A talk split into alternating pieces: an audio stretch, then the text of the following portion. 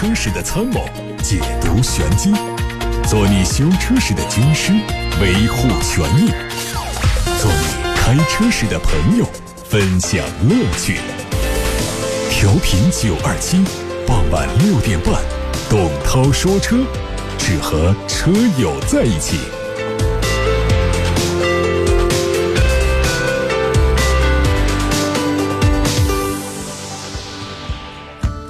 各位好，欢迎来到今天的董涛说车。先看新闻，最近上汽集团对外发布了五月份的汽车销量数据。上汽集团的整体销售为四十八万辆，同比下滑了百分之十六。一至五月份累计销售了两百四十七万辆，同比下滑了百分之十六点七。数据显示，包括上汽大众、上汽通用、上汽通用五菱、上汽乘用车在内的乘用车业务板块都有不同程度的下滑。其中，上汽大众五月份的销量同比下滑百分之九点七，上汽通用下滑百分之八点九五，上汽通用五菱下滑百分之三十四，上汽乘用车降低了百分之六，上汽通用五菱成为同比跌幅最大的板块。江淮汽车也公布了销量，今年五月份乘用车销售了一万六千七百辆，同比增长了百分之二十二，但一至五月的数据同比下降了百分之十二。不过，它的乘用车纯电动车销量是个亮点，五月份同比增长了百分之一百八十七点八，一至五月份同比增长了百分之六十点八。出口方面表现稍差，五月份的出口量为四千四百四十二辆，同比下滑百分之二十四，一至五月份累计出口量同比下滑了百分之三十七。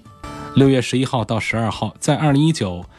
亚洲消费电子展期间，梅赛德斯奔驰在外滩体验店举办了梅赛德斯奔驰 EQ 科技日活动，展示了在他们新的 CSE 战略下，电动出行领域多元化探索的战略蓝图。EQ 电动科技品牌及其三管齐下的全面电气化技术路线。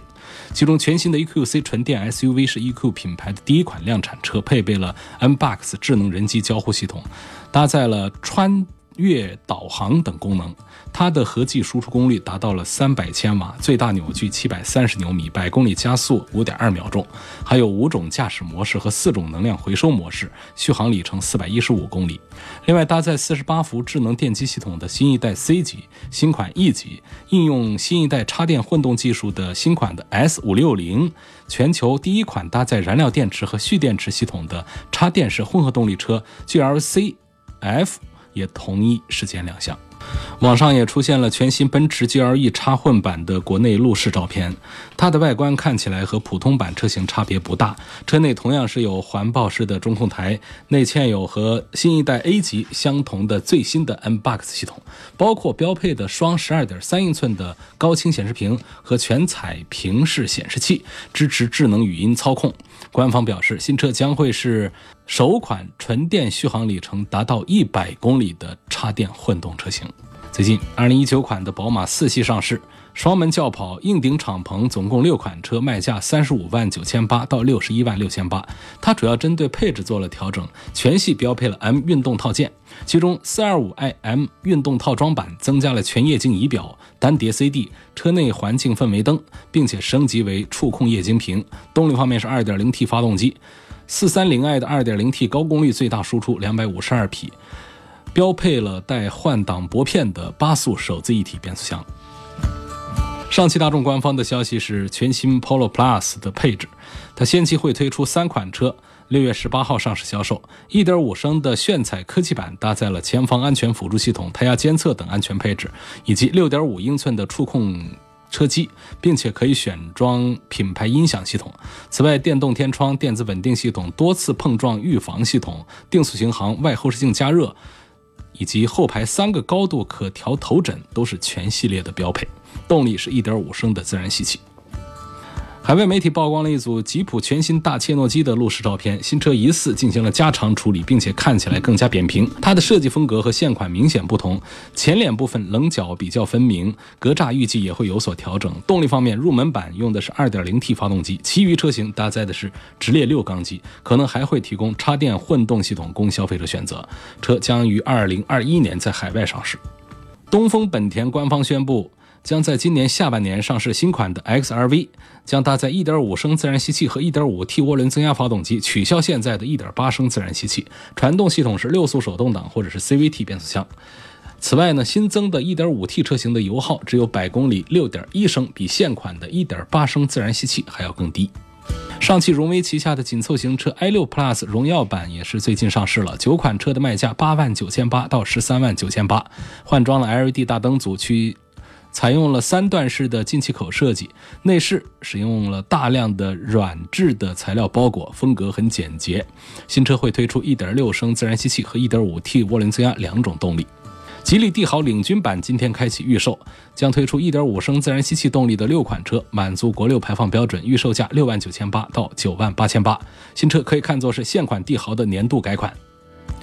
昨天，吉利汽车发布公告说，它附属公司上海华普国润汽车有限公司和 LG 化学订立了合资协议，成立合资公司，主要从事生产销售电动汽车电池。据悉，合资公司的注册资本为1.88亿美元，双方各出资百分之五十。吉利汽车表示，这次合作将利用双方在中国制造新能源汽车电池方面的实力、资源以及专业知识，确保集团未来获得电动汽车电池的稳定供应。阿里巴巴集团最近表示，随着该公司在人工智能领域的扩张，他们的语音控制助手将出现在奥迪、雷诺和本田汽车的国产车型上。阿里巴巴。在和三家汽车制造商的联合声明当中表示，在不久的将来，扬声器还会允许司机在配备天猫兼容设备的房屋当中监控智能设备。来看来自今天的微信公众号后台的提问，来自董涛说车微信公众号后台的问题：四十五万左右买个什么轿车合适？那肯定买个 C 级轿车啦，不是奔驰就是宝马，不是宝马就是奥迪，那就是在奔驰的 E 级、宝马的五系和奥迪的 A 六当中挑一个，这是这个舒适的选项。啊，有的时候我不要这么商务的这种感觉，我要空间小一点，操控性能好一点的，那么很好办，就把这三个车对应的底下这个级别的车的性能版，把它整一台不就行了？你比方说像这个 A 六底下呢是 A 四。那么相对 A4 来说呢，一个 A5 就是性能更好一点的版本，就是这个价格，它车子会小一点，但是性能方面表现的会比 A6 好一些。然后在宝马里面也有，宝马五底下是三，三的上面是四，啊，所谓的打吊瓶清洗发动机啊，一般是多少公里做？有没有必要做？这个打吊瓶清洗发动机还是针对这个发动机里面的积碳问题已经影响了车辆的正常使用行驶了。所以它没有一个一定之规，一定要多少公里去做一次。当我们检测发现积碳问题已经比较严重的时候，那就需要用这种办法来做这个处理。更严重的呢，那就需要人工的、手动的来清除积碳。所以一般的中轻度以下的积碳呢，就向大家推荐这个往汽油里面加的添加剂。那轿车当中，丰田卡罗拉和本田思域选哪个好？你看，你要这个。车子开起来比较快、比较爽一点是本田的思域，你希望它能够沙发比较软一点，然后这个费用也便宜，买车费用也便宜，修车费用也便宜的话呢，那是丰田的卡罗拉。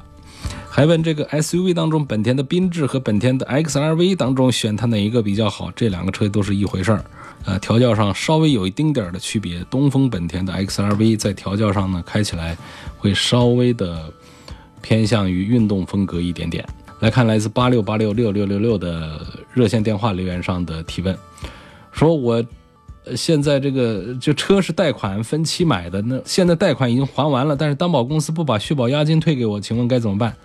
这个就不好办。这个退续保押金呢是一件反常的事儿，不退续保押金倒是比较多见的事儿了。因为这个续保押金不退的话呢，我们维权的难度非常大。你就打官司啊，干什么的话呢，其实。呃，说这个用法律来维权的话，这有一些前提，就是对方也是遵守法律的这种公司才可以。他如果说本身就是一个皮包公司，他就想干个两年，呃，捞一些这个担保押金就跑路的这种担保公司，那你拿他真的没办法。你打官司打赢了，那你也打不赢，因为这个东西呢，它可以有很多理由来解释我为什么现在还没有退。嗯，所以呢，我们贷款买车的这个担保押金这个东西，续保押金这个东西，从一开始呢，你就当是一个交出去收不回来的钱就好了。这是跟大家以一个车友的心态在交心。哎，尽管我们都知道大道理，大道理就是这叫押金，押金呢就是根据什么法律解释它该退的，你这都是这个面儿上的东西，就是实际生活当中这操作起来的话，这个不退续保押金的这个担保公司是非常多见的。所以大家在贷款买车的时候呢，就是这些东西也绕不过去。你包括前面曾经说到金融手续费，那都闹到了总局、国家这个监管总局这个层面，总局也最后也因为翻遍了法律的条文，最后发现确实现在还是一个空档，他没有办法来对这个事情做出个什么样的一个处理，所以到现在呢，仍然是该收这个各种手续费的、押金的，呃，这个服务费的，他还是在收，没办法。所以你在分期付款买车的时候，在社会上买这种车的时候，那么第一时间你就应该当这个钱是你的成本，就不打算要回来。你后来要回来呢，就把它当个惊喜；要不回来呢，就不给自己找烦恼啊。你问问我们车友当中，你问问那个不退续保押金的担保公司是不是很容易找到？那就是问问大家的经历，是很多见的这种情况。预算二十到二十五万，呃，看中了日产的途达和福特的撼路者。从越野性能、质量方面来分析两个车怎么样？呃，越野性能和质量，我觉得都是差不多的水平。呃，可能日产的途达在质量稳定性方面是要稍微的好一点吧。呃，越野性能方面呢，两个车其实都是比较强悍的，我觉得是分不出上下来。这个价位呢，差不多这个日产途达和福特撼路者就是硬派的啊，非承载式车身的这种越野车呢，可能。选项不多，就在这两个当中挑选一个就可以。我觉得选谁都不是太错的一个事儿。福特撼路者可能是在质量稳定性方面要差一点，但是我接触这个车，我感觉它在做工方面还比较细腻，还显得在车内啊还挺有家用车那种档次感的。那相对讲，日产的途达呢就显得更工业一些，就更粗犷一些。这可能并不是我们很多车友们都会喜欢的。奔驰的 GLE 和 GLS 两个车感觉差别不大呀，呃，希望从性能方面对比，那就是大家对 C 级和 E 级也有感觉区别不大的。还有人觉得奔驰的 E 级和奔驰的 S 感觉区别不大，也有人觉得奥迪 A 四和 A 六是一样的，还有人说 A 六和 A 八有个什么区别，都能在地上跑，这区别可就还是有档次上的级别上的就是。区别，而且这种级别它不是一半个档次，它就是一整个档次。所以奔驰下的这个 SUV 呢，它的命名规则以前呢是比较凌乱的，现在它整理了以后呢是比较规矩的，就是从低端到高端，从 A 说起啊，GLA、GLB，今年刚刚在上海车展上推出的 GLC，这就是原来的 GLK，然后就是 GLE，这就是原来的 ML，然后就是 GLS。啊，这车是一个比一个大，价格是一个比一个高，你怎么会觉得 GLE 和 GLS 感觉差别不大呢？长得也不一样啊，内部的空间也不一样，所以这个开的感觉呢，也会觉得 GLE 在城市里面用的刚刚好，GLS 呢还是感觉稍大一点所以千万别是觉得看着反正车头都是一个大 logo 顶着，就觉得两个车差别不大。你问问价钱就知道它们的差别大了。看下一个问题，呃，说这个。清洗空调，就是它这个空调夏天来了，我该怎么来清洗？就是空调清洗这个东西呢，其实这个很多人，我还是建议大家到那个汽修店去，请别人来帮忙做，就是喷一点东西什么的，这个都可以。从这个操作上讲的话呢，就是只要买东西、买材料，你要知道这个空调的这个风道的这些原理之后呢，来做。它总之呢，就是在通风的这种状态下，让一些这个喷剂啊，能够在管路里面有一些杀菌的作用。我建议大家呢，那动手能力强的、DIY 能力强的，可以自己买一瓶空调清洗剂，自己按照这个使用说明上的来操作。呃，一般的朋友们，我还是建议大家找一个汽修店，请别人帮忙清洗一下空调的管路。有个要维权的，说我是一四年七月份买的大众 CC，现在 DSG 机电单元出问题，去 4S 店呢，他们说一四年四月一号开始啊，这个 DSG 就没有十年十六万公里的质保了，而且呢是以开票日期为准的。难道四月份以前生产的车，只是因为你晚了几天购买，就失去了？十年十六万公里的延保了吗？我觉得很不合理，想要厂家保修和维权，这其实它是一个声明条款。这种声明条款呢，厂家往往是找多位律师多次推敲的。呃，按照我的经验呢，在行业里面呢，你是很难把它给推翻的。就是它的公告在先，写清楚了，呃，也送达了。它这种送达不是说要放到你的信箱里面，它在公开场合发布，它就视作为送达了。那么我们在买车的时候呢，就是自己要搜集更多的这方面的信息。那你错过了这些信息呢，你不能说我不知道，所以你必须得怎样。而且呢，它对于这个 DIG 的这个十年十六万公里的质保，确实是针对，呃，当年那一些批次的这个 DIG 的毛病比较多的提出的。后来呢，他们再生产，包括换了工厂生产的这些 DIG，换了型号的。它一定程度上减轻了这个故障，所以它把这个十年十六万公里的质保把它取消掉。这种是厂家的这个自主权啊，我们的法律啊，一些监管部门其实也没有办法来干预它的。去年年初买的全新哈弗 H 六，两千公里烧将近五百克机油，4S 店和厂家给的结果是不烧机油，可这车每六千公里一个保养周期，正常。保养之后跑三千公里，机油就到了下限。问我该如何维权？这个机油消耗的问题也是一个维权的难点。就是其实现在我们没有关于机油消耗标准的强制国标，没有强制国标呢，就是企业说了算。企业说你烧机油就是烧，说你不烧就是不烧。听起来似乎是很霸道、很不合理，但是从法律的这个角度来讲的话呢，它其实，呃，如果没有条文出现的话，它现在这是一种合法的状态的。啊，所以，呃，目前我们也有一些发动机，不是说哈弗啊，就是其他品牌有一些发动机机油消耗比较厉害，一个保养周期就消耗完的，这样比较严重的呢，厂家也会尽良心的说协调更换发动机啊，等等，有这样的一些操作。但是呢，它并没有形成一个规则，说一定是要换，那就是看谈的情况换还是不换。所以，那像这个三千公里到机油尺的下限的话呢？我们可以尝试协调一下，让他，啊，你说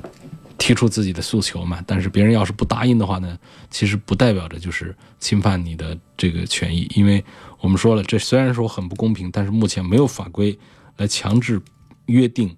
机油在多少公里消耗多少是合适的，是合理的。我们现有的这个标准呢，都是原来针对那些大发动机、那些大客大货来的，这根本在我们现在的小车上是不适用的一套标准。那样的标准拿过来一点用都没有。那像这种情况，如果真的是要处理、要维修的话呢，其实我觉得也得不偿失，因为它对发动机的这个伤害还比较大。这种维修呢，它就是有的是，嗯，通过对这个气缸里面做一些打磨啊等等这样的一些做法，其实得不偿失。呃，很多人呢就想穿了之后就是勤加机油，呃，勤加机油。可能烦恼还会小一点，三千公里机油到了机油尺的下限，你通过添加一点机油的话呢，基本上挨到下一个保养周期，也就还可以这样用。那么就是其他人在买车的时候就听到这样的一些案例之后呢，可能会应该会有一些借鉴的参考的价值。有网友问到说。我现在改灯到底是应该改这个氙气大灯呢，还是应该改 LED 大灯？目前的这个主流其实是已经到了 LED 大灯这个阶段，所以我建议呢，有条件的话呢，就直接上 LED 灯。LED 灯的特点呢，就是它节能、它寿命长、它亮度高，而且它还有一点呢，可能大家容易忽略，它的响应会比较快一点。尤其是相对这个卤素灯来说，简直是样样都是除了钱贵，呃，其他的都是优点。那么氙气大灯呢？它曾经有很长一段时间也是比较流行的，就很多人会，呃，改氙气大灯。你会看到我们现在的这个新车上呢，它有这样一个趋势了啊，就是它出厂要么就给你直接上卤素灯，要么就给你上到 LED 灯。那中间的这个过渡段的这个氙气大灯呢，厂家已经不做了，因为他知道。我给你上 LED 灯，我这成本就高。那低配车型呢？我直接给你上卤素灯，你要改的自己回家，其实改也简单。所以我觉得这是特别明智的一个做法。反而说现在再上一个成本也不是太低的一个氙气大灯的话呢，我们消费者就车友们感觉还没到位。那么现在最到位的，其实这个现在我们在改造上，改装这个圈里面，它还没办法呃普及开的，就是激光大灯。那这个就是灯厂他们喜欢做，像奥迪他们，呃，这个激光灯这样，那是目前我们这个车圈里面是最牛的这个灯光了。啊，它身上的优点要更多一些，但是它价格更贵，这个不普及，我们就不多说。所以现在的主流其实应该是看这个 L D。如果说我们在看一个车的新车的这个配置表的时候，我们呃在关注灯的这一项的时候，如果你看到了 L D 的话呢，这是能选的话就选它，那它原厂的它还是不错。所以现在这个选配置这方面啊，我。一向是有一个观点，大家应该选的是低配的，低配的性价比会高，因为这些配置上呢都是会有利润给厂家赚走的。但是呢，有一些配置呢，我觉得，尤其是安全配置，这最好是不要搞后期的加装，说几个安全气囊和电子稳定系统到哪儿到哪一步，这种东西呢是能有就有，尽量的以这儿作为我们买车的这个配置的一个标杆。然后呢，在舒适配置上，现在比较重要的像包括了 LED 灯。如果说是低端车的话呢，我觉得像这个真皮都不要当做一个追求，因为低端车的真皮都做的比较差。是真皮，真皮还分好皮坏皮，那些坏皮还不如那种革的，呃，那个视觉啊和和手感呐和耐用的程度好。或者说那种织布的算了，这个织布的你要不喜欢，你换的话也不心疼。或者说这织布的本身它其实。它没有那种夏天烫啊、冬天凉的这种缺点，它起码我们可以把这个织布的用一段时间以后，我们再做调整再换。呃，然后呢，就是像现在的这个大屏这一块我们还是要尽量的追求一下，因为往后走啊，就是这个车联网这个系统啊，包括 AI 系统，这个人机互动的这个单元是今后的。不是今后了，就是现在已经发生的一个趋势。那么把我们手机的信息跟它互动起来，将来五 G 开通之后，有更多的东西都是通过手机这个车载的大屏来实现的。所以这几样配置呢，我觉得都是比较重要的啊。一个 LED 灯，那一个这个中控屏，然后像这个天窗这个东西呢，我一向是比较反对的这一项。它基本上这可用的这个机会非常少，而它出毛病的概率呢，远远大于它这个。使用的概率，我的车一年半了，要做第三次保养了，该不该清洗空调和换空调滤芯？我觉得这个空调滤芯呢，这东西呢也不贵，我们要换的时候就还是，我觉得一年换个一次都可以。你这三次保养，一年半了，我觉得换一次这不为过，而且这跟我们的这个用车环境也有密切的关系。你这个一年半了，你这个车是平时没怎么用的话，可能这空调滤芯是比较。还好，你用的多，尤其是灰大的这个场景下用的多的话，这空调是得洗，空调滤芯是得洗。这个其实它，这就是我们的一个生活常识了，倒不一定是一个什么汽车的常识。吉普自由光怎么样？呃，自由光我还是推荐的少。我认为这个吉普里面这个自由光一直是名声不好。虽然说它便宜，这个便宜呢，它有两个因素啊，一个呢，它就是广飞生产。它便宜了，它成本本身就低下来了。第二个呢，就是它毛病多，导致口碑不好，它也就卖的便宜下来了。本身标价都不过二十万，再加上几万块钱优势，那确实这么大个尺寸挂个吉普的 logo，这个你要说便宜，这可能它就跟三菱的车都有的一拼了。但是呢，车的这个毛病它还不如三菱的皮实耐用。所以我也是推荐这个吉普自由光的时候，也是很纠结。就是你一看它这么大个车又那么便宜，还挂个吉普的 logo，我就想推荐。但是一想那么多车友时不时的跟我问一个自由光这儿坏了那儿毛病，我就又不是太愿意推荐了。就是这么一种纠结状态。呃，三十万的预算，BBA 当中应该选哪一个？三十万预算，那你就是看奥迪 A 四、宝马三系和奔驰 C 级。我讲车现在热度最高的应该是全新的宝马三系。嗯，几乎就是不是一个太纠结的项目了。它比 C 级这个行驶的性能要好，它比 A 四呢在一些缺点方面的克服要做得更好。所以现在目前阶段，车圈还是热议宝马三系，认为这一代的三系恐怕是要打一个翻身仗，因为上一代的三系是搞失败了。呃，形式上倒不是太失败，当然也不是很成功啊。主要是说这车子带给大家的这种。呃，动力啊、配置啊、性能啊这方面一些表现，大家吐槽比较多。那么针对这些呢，宝马也是希望，因为三系是整个宝马里面是最挣钱、最走量的一个，啊，它这款车它一定在这一次改款上是押宝了的，所以大家从这个思路上来想，这款三系也都差不了哪儿去。除了这次呢，大家吐槽说这鼻子太大了，有点丑，可能需要时间适应之外，其他各方面现在是好评，呃，倒向一边的。现在看到八六八六六六六六热线电话平台上问奥迪 A 五的保值率怎么样？A 五的保值率一向不高，呃，这很正常，因为它本身就是小众，小众的车呢，它保值就会差一些。那么这个 A 五呢，它是介于 A 四和 A 六的价格区间，但实际在这个性能表现上都还是有一点点自己的优势。然后呢，现在在外形上，嗯、它这个老的这个 A 五跟的这个呃 A 四啊，它们区别不大，但是新的 A 五呢区别还比较大。所以你现在在看到的这个新的 A 五呢，我认为它的保值率会比老的要更好一点。就是喜欢这种小众一点车的人，终究还是会呃出手去买它，但是它一定是比销量大的 A 六，呃，保值率是要差一点的。下一个问题说，这个车的新车的排气管到底是双边双出的好，还是单边双出的好？这个不一定。那这个其实更多的是一种视觉上的感觉，因为它双边单出的话呢，它每一边的这种消音鼓啊也都会做的小一点儿。那种单边双出的呢，它是有一个大的这个消音鼓，所以从这个厂家的成本上呢，这个区别恐怕就并不是太大。包括这个音响的效果啊，排气的音响效果，这也是看这个调教的功夫。所以这种情况，我觉得更多的是看大家对于这个外形的这个接受程度。啊，双边各一个的，呃，这是一种对称美。然后呢，这个两个排气孔都在一边的，其实是一种不对称的美。这两种美啊，各有欣赏，都还挺好。那么还有现在有一些就是双边四出的，这种呢就是要慎重，要慎重，因为它们往往会让这个车的车尾会看得过于运动。那么如果你的车的其他的一些地方，你在改造改装的时候你没有跟上的话呢，就会有点不协调。比方说你在普通的保险杠后面就挖了这个开口之后双边四出，然后你的后保险杠里面又没有那种